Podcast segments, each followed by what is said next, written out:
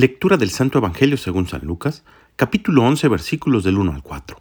Un día Jesús estaba orando y cuando terminó, uno de sus discípulos le dijo, Señor, enséñanos a orar como Juan enseñó a sus discípulos.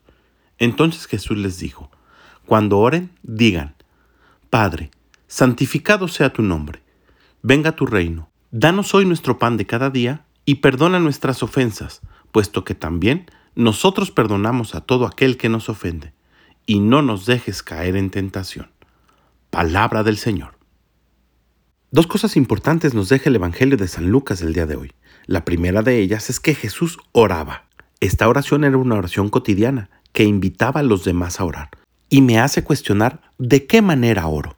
¿Lo hago de forma cotidiana? ¿El ejemplo que doy hace que otros quieran orar o todo lo contrario? Si Jesús, siendo Dios, necesitaba estar en continua comunicación con su Padre, ¿cuánto más la necesitaremos nosotros?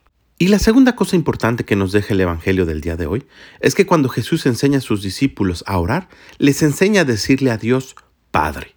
Este título universal que le da Jesús a Dios nos hace descubrir que no solamente es mi Padre, sino también es Padre del que está enfrente de mí, Padre de mi compañero de trabajo, de mis hijos, de mi familia, de mis amigos y aún de aquellos que yo considero mis enemigos. Por lo tanto, cada que yo dirijo mi oración y le digo Padre nuestro, estoy reconociendo que hay muchos hermanos míos. Y la pregunta es, ¿trato a todos ellos como mis hermanos?